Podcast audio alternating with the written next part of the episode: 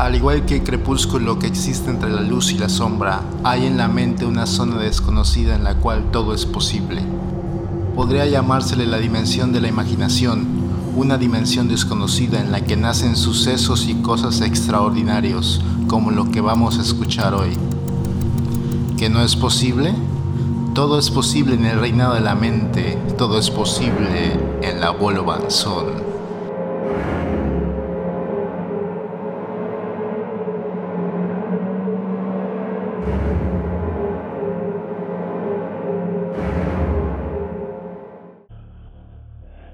Nuestras historias de hoy comienzan con un relato que nos recuerda que aún en los lugares más familiares para nosotros, no estamos seguros.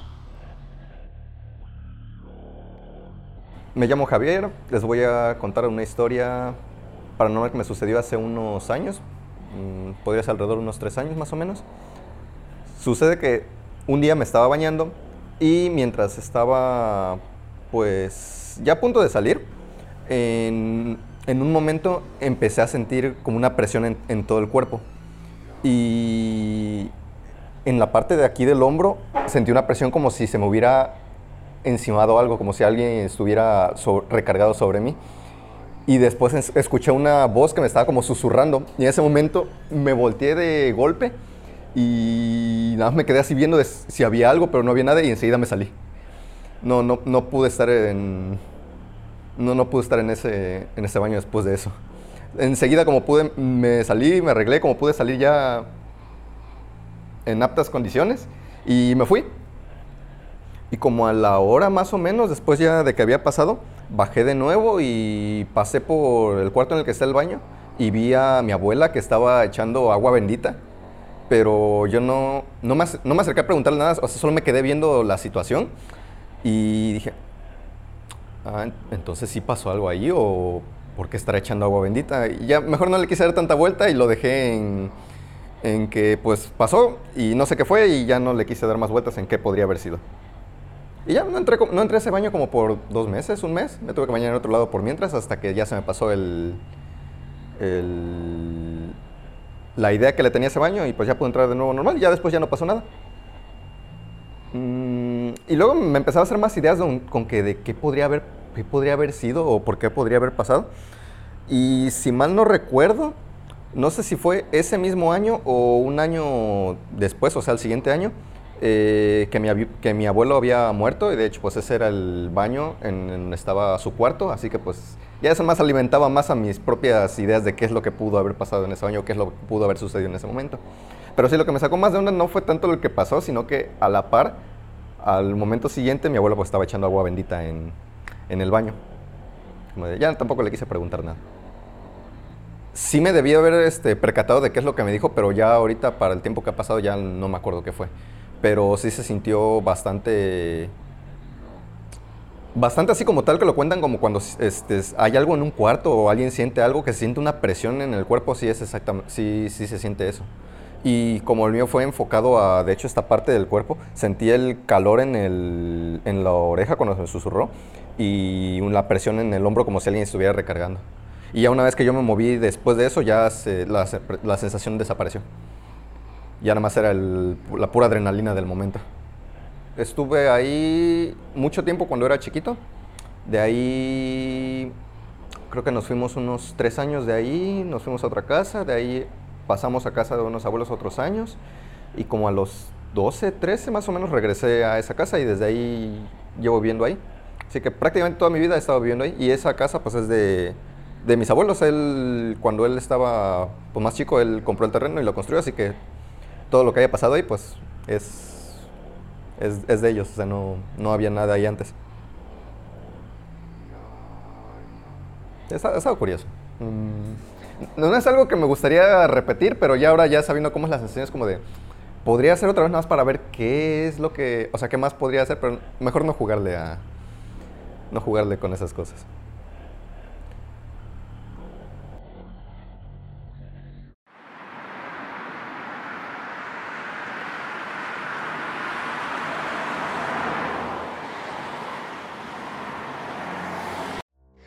Hola, soy Adriana. En esta ocasión les voy a contar una historia una experiencia que me pasó cuando yo era adolescente y, fue algo terrorífico para mí. Fue una sensación que jamás voy a olvidar y creo que fue la experiencia más fuerte que he tenido, ¿no? en ese entonces yo vivía en un edificio en la colonia Arbarte donde arriba se manejaban cuartos de servicio. Y en ese cuarto de servicio nosotros siempre poníamos pues todo lo que no utilizábamos como libros, juguetes y demás. Eh, resulta que mi hermana eh, estaba en la secundaria y tenía que prepararse para un examen y presentar una tarea. Y no le entendía muy bien esa tarea, entonces me acuerdo que mi mamá me dijo, oye Adri, eh, sube el cuarto de servicio por ese libro este, para que se lo prestes a tu hermana y ella pueda, pues prácticamente copiar la tarea, ¿no? Y pues bueno, empezó a, bueno, yo le empecé a decir a mi mamá que no, que yo no quería subir porque aparte eran como ya las nueve de la noche. Le dije, no, es que no quiero subir porque en la azotea no, obviamente no vivía nadie, no había nadie, estaba totalmente oscuro, o sea, era bien difícil porque no había focos, nada que te alumbrara, no más que la luna. Entonces resulta que subo y ok, bueno, pues ya regañadientes como todo, subí y pues al momento de que entro a la azotea, pues empiezo a sentir muchos escalofríos. Resulta que en la puerta del cuarto de servicio siempre, siempre, o sea, nos costaba mucho trabajo abrirlo porque como que la chava estaba muy oxidada y era bien difícil este, abrir la primera. Y para abrirlo pues sí tenemos que hacerle como que muy fuerte este, para que se pues, abriera la puerta. Al lado del cuarto de servicio había un baño este, que siempre estaba abierto pero estaba súper oscuro, así. Entonces me acuerdo que en lo que yo trataba de abrir la puerta de, del cuarto de servicio, sentí como una sombra pasó atrás de mí. Pero así, o sea, se sintió así hasta mi piel se erizó. Y volteo y no había nadie. O sea, fue así como que alguien entró al baño, ¿no?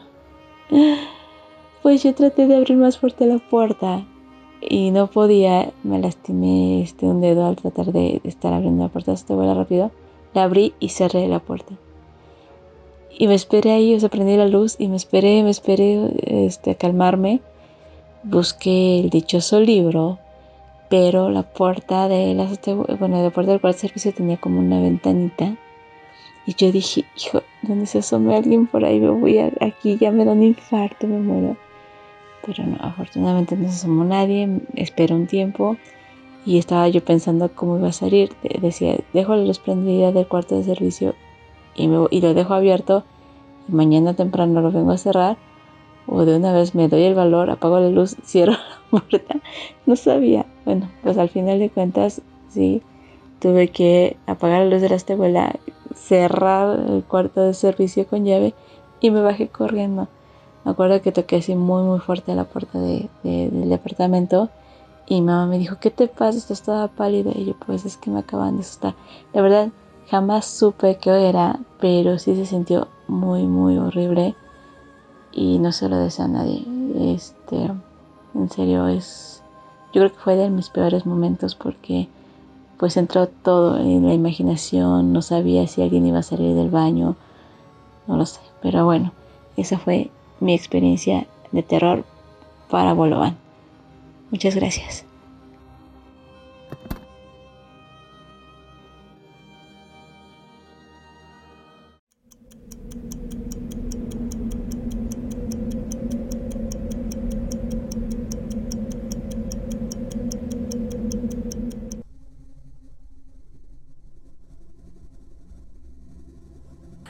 Noches. Me dijeron que me porte seria, así que voy a estar seria. Antes que nada quiero preguntar, ya que siempre hablamos de los espíritus adultos que se parecen, de los niñitos, que si mi abuelita, que si mi tía, entonces, este, pues hay mucha gente que realmente sí vemos mucha gente que sí vemos a las personas que ya se murieron o las sentimos. Pero ¿qué podemos decir de los animalitos? ¿Quién me puede decir que a lo mejor los animalitos cuando se mueren no se van? Se quedan con nosotros. ¿Alguien me lo puede decir? Pueden estar seguros de eso. ¿Verdad que duda uno? Porque más bien siempre es los adultos, los que vemos, los que sentimos, de que hay que fulanito se apareció, que. Pero nunca he oído que me digan que un perrito se apareció o que vieron al perrito que ya estaba muerto. Pues yo tengo una, yo tenía una perrita así, igualita a esa, se llamaba Chihiro. La queríamos muchísimo y se nos murió. Pero al poco tiempo de que la perrita se murió, nosotros la sentíamos en la casa. E inclusive mi hija la vio salir de la cocina a su recámara. Y como siempre dormía en la recámara de mi hijo, también de ahí la veíamos salir. Yo, yo siempre decía, a lo mejor como me acostumbré tanto a verla, pues se me quedó esa imagen, pero a veces la sentía que se subía a mi cama y volteaba yo y no había nadie. Hace unos días, mi hija trabaja en una estética y llegó una clienta y le dijo, oiga, ¿alguna de ustedes tiene un perrito negro chiquito que no tiene cola y que ya se murió? Y entonces mi hija dijo, sí, yo tenía una perrita que se llamaba Chihiro y se murió tu perrita no se ha ido, está contigo, está ahí cerca de ti. Y entonces mi hija se quedó, no, pues sí, porque nosotros la hemos visto en la casa, la hemos sentido. Entonces quiere decir que también el espíritu, el almita de, de estas pequeñitas, nuestros amigos peluditos, se queda con nosotros. A veces sí los podemos sentir, pero yo pienso que hay veces que no. Entonces me pongo a preguntarme, ¿en realmente ¿Será imaginación de nosotros que queremos tanto a los animalitos que no queremos que se vayan? Así como a nuestros seres queridos y adultos, ¿no? O, o, en realidad sí están aquí, pero para que otra persona ya le haya dicho a mi hija que vio el perrito cerca de ella, pues yo creo que... Y esa persona dice que ve a las personas cuando ya están muertas. Entonces, ¿ustedes creen que realmente los perritos también se van o se quedan? Pues ahora voy con los adultos. Mucha gente no cree que realmente los difuntos cuando se mueren, ¿verdad? Que ya pasan a ser difuntos muertos. agarren y se vayan. No, muchas veces los podemos ver y sentir. A veces no le queremos a la persona que nos dijo, ay, fíjense que vi a mi abuelita que estaba muerta. Mucha gente todavía no cree eso porque pues depende de las religiones de cada persona. Las almas se mueren y se ya. No van ni para el cielo, ni al purgatorio, ni están haciendo antesala para ver si van al infierno o al cielo, no. Muchas personas piensan que ya una vez que tú te mueres, te conviertes en tierra polvo, ya no hay nada. Pero otras personas sí creen en las almas de, de los difuntos. Yo tenía una tía hace mucho tiempo que mi mamá y yo la cuidábamos ahí por este, en la calle de Arista y un callejón que se llama Hernández Hernández, hay una casa vieja grandísima, a lo mejor ustedes ya la hayan visto. Casi pasa desapercibida porque es una casa muy abandonada, pero todavía viven ahí los parientes de mi tía. Cuando yo era chica, iba con mi mamá a cuidarla. Entonces un día mi uno de mis hermanitos se enfermó y mi mamá se tuvo que quedar y me dijo, que yo fuera a hacerle el favor de cuidar a mi tía. Entonces yo llegué y era una señora que ya estaba prácticamente acostada, tenías que darle de comer todo porque no se podía mover, pero era una casona tremenda, muy antigua. Entonces yo llegué y la acomodé para darle escena. Empecé a oír que se tocaba un piano, casi una música bien bonita. Y yo le serví su, leche a mi tía y fui a ver dónde quién tocaba el piano. Y había un señor así de tiempo antiguo, muy bien arreglado el señor, que volteó y me sonrió y estaba tocando el piano. Y entonces yo todavía me quedé en la puerta para verlo y oírlo porque yo no conocía a esa persona. Yo regresé con mi tía y le dije, oiga tía, qué bonito se toca ese señor, ¿verdad? Dice, sí, Sí, mi papá era un gran pianista. Todos los días a las 12 del día viene y toca el piano. Y como a esta hora también, porque yo creo que sabe que a esta hora yo descanso. Les digo, ay, yo nunca he visto a tu, a tu, a tu papá, tía. Ay, hija, es que mi papá ya tiene 25 años de muerto. Digo, no puede ser, tía, yo lo acabo de ver, está tocando el piano. Me dijo, ay, hija, sí tú lo puedes ver. Le digo, sí, está vestido así y así yo le di la santiseña, ¿no? Me dijo, ay, hija, ¿en serio, hija? Y me abrazó porque estaba muy contenta de que yo podía ver a su papá. Y yo le digo, tía, este, en verdad, mi tío, eh, bueno, también era mi tío, ¿no? Mi tío está muerto. Sí, hija, hace 25 años, yo estaba chamaca cuando mi papá falleció. ¿En serio? Y él viene a tocar el piano. Entonces la persona que está tocando el piano y ya está muerta. Sí, gracias a Dios que tú la puedes ver. Y si pudieras hablar con ella, le digo, no, yo no creo porque si pudiera hablar con ella me hubiera hecho plática, ¿no? Ya ves que soy bien platicadora. La cosa es que ya agarré y cuando llegó mi mamá yo le dije, mamá, fíjate que oí que este, vi a mi tío que está tocando el piano y me dijo, no puede ser. Le digo, sí, sí, yo he oído que se toca el piano, pero nunca he ido a verlo. Y entonces estaba tocando todo el piano cuando mi mamá fue a verlo, pero no había nadie, no me veía que se movían las teclas del piano. Yo no veía a nadie, le digo, pues mi tío está ahí sentado, lo estoy viendo. Fíjate nada más. O sea que sí se puede ver las personas cuando ya se mueren, no sé por qué regresan o por qué vienen. Mi tía decía que venía a cuidarla porque este ella siempre estaba solita. Mi mamá, mi tío, su marido era el director general de la Cruz Roja y siempre estaba solita. Otro día también vi a su hermano, porque vi que pasó una persona de blanco y yo pensé que era mi tío porque siempre andaba de blanco. Y le digo, oye tía, acaba de llegar mi tío José María. Me dice, no puede ser, hoy, no, hoy le toca guardia en el hospital, no va a venir. Y yo vi que pasó un señor de blanco. Dice, ay, es que ese es mi tío, mi hermano. Le digo, ¿tu hermano también viene acá? Dice, sí, seguido, vas a ver, si tú puedes ver, vas a ver varias parientes. A veces viene mi hermana, mi prima. Yo no las oigo, no las veo, pero sí siento que están aquí conmigo. Y a veces oigo como que me hablan. Entonces yo sí empecé, empecé a creer que las personas que estaban muertas a veces no se pueden ir. Por algún motivo u otro no se van, se quedan aquí con uno. Y es por eso mismo que nosotros, yo creo que nuestros antepasados ya lo sabían o lo sentían, porque ellos fueron los que empezaron a, con las tradiciones de las ofrendas para los muertos, lo que les gustaba a fulano, lo que le gustaba a sutano, que si el cigarrito, que la frutita. ¿Por qué? Porque yo creo que en ese tiempo se manifestaban más las personas muertas. Porque no puedes creer en algo que no veas o que no sientas.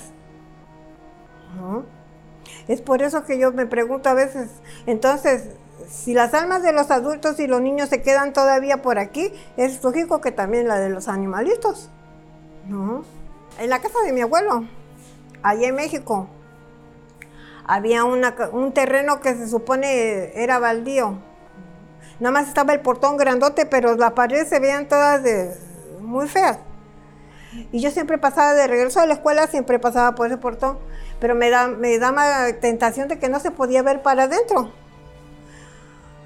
Y un día que yo regresé, vi la puerta del portón entreabierta dije yo, ay, pues ya han estar, ya se ha de haber cambiado alguien, o porque mi abuelo dice que si esa casa estaba, tenía años abandonada, no, no se ocupaba. Pero cuando yo me, me metí tantito a ver la puerta, eh, había un jardín bien bonito, con muchas flores de todos los colores y había una fuente. Y hasta se oía el ruido del agua, de que la fuente, la fuerza del agua era fuerte. Y como que había gente en la casa. Entonces yo me fui, llegué y le dije a mi abuelo, oye abuelo, ¿ya se cambiaron en la casa de juntos? Me dice, no, sigue abandonada igual. Le digo, porque yo ahorita vi el portón abierto y ahí está el jardín bien bonito. Y hay gente, dice, no puede ser. No, hija, ahí son puras ruinas. Que no, que yo acabo de ver, vamos para que veas que está abierto el portón.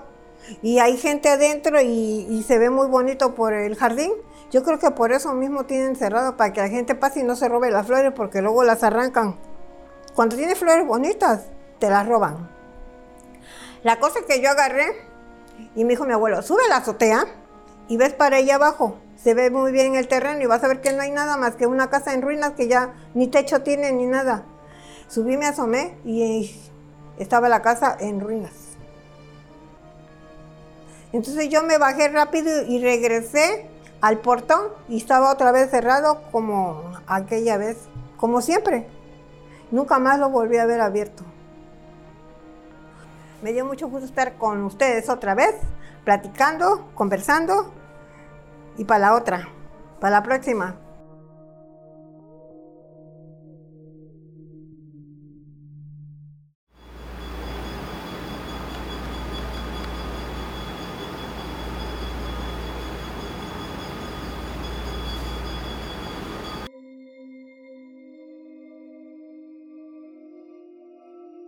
Hola, buenas noches.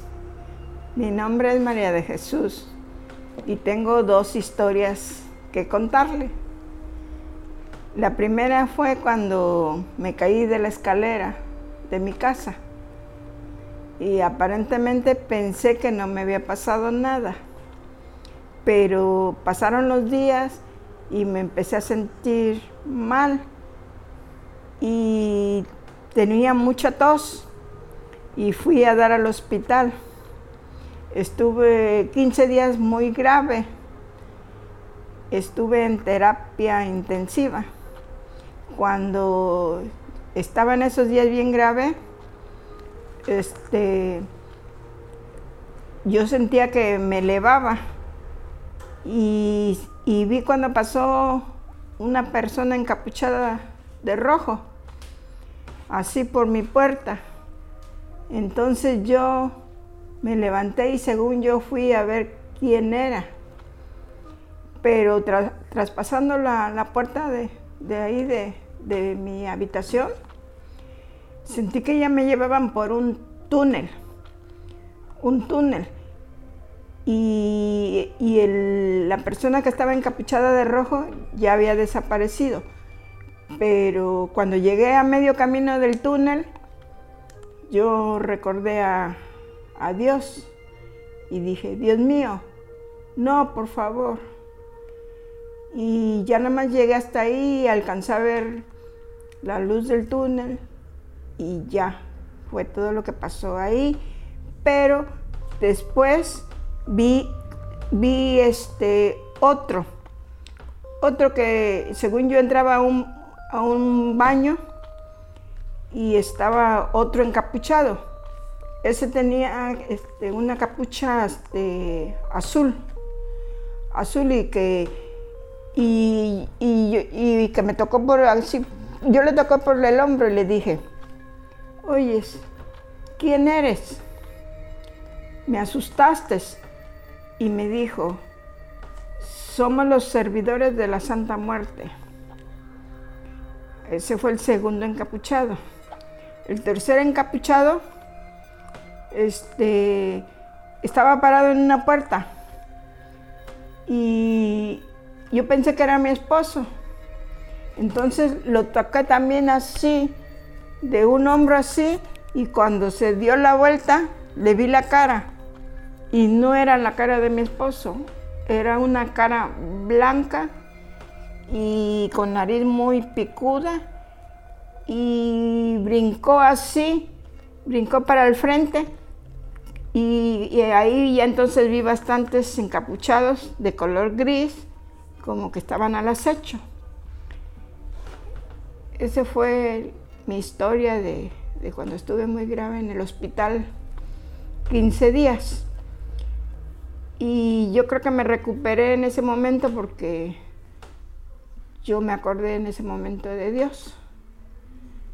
La segunda historia fue cuando mi papá estaba muy grave en el, en el seguro social.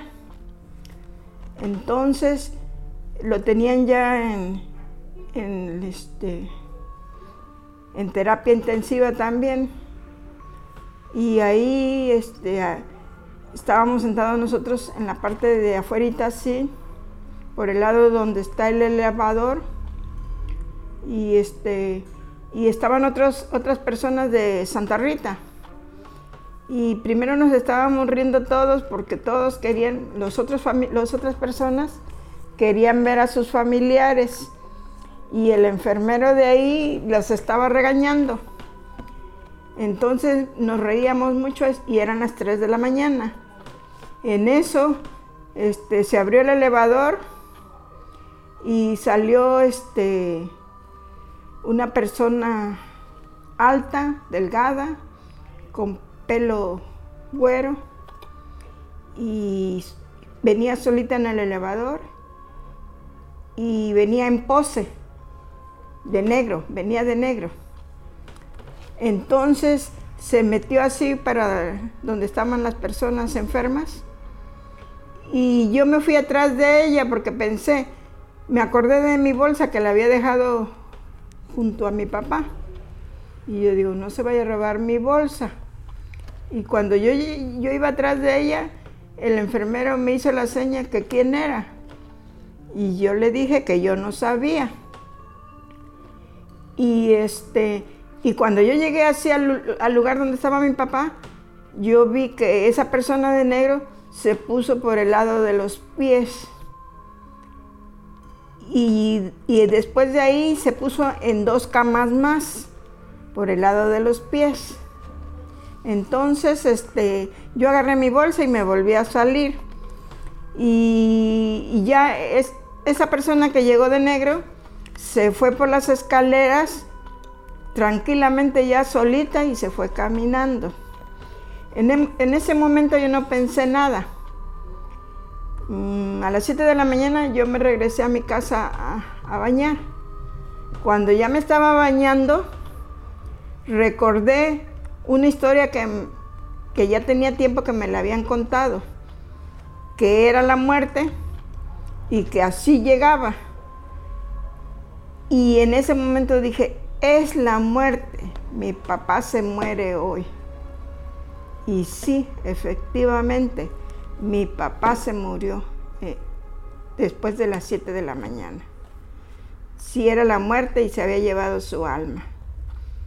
Eso es todo lo que tengo que contarles.